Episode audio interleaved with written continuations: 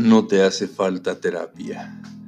te hace falta más viento en el rostro, conversar con las salamandras azules, jugarte porque sí la suerte en un volado, reír hasta desternillarte en el piso, lanzar tus viajes astrales a la luna.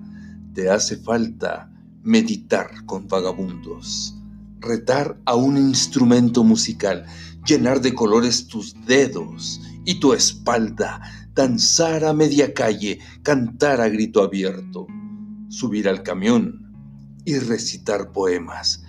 liberar sin miedo tu locura interior.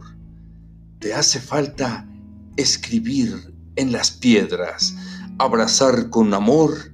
y a veces llorar un poco, asombrarte de los detalles de la vida y humildad para agradecer lo que eres en lugar de quejarte, despreciar y sufrir el increíble regalo de Dios que es tu existencia.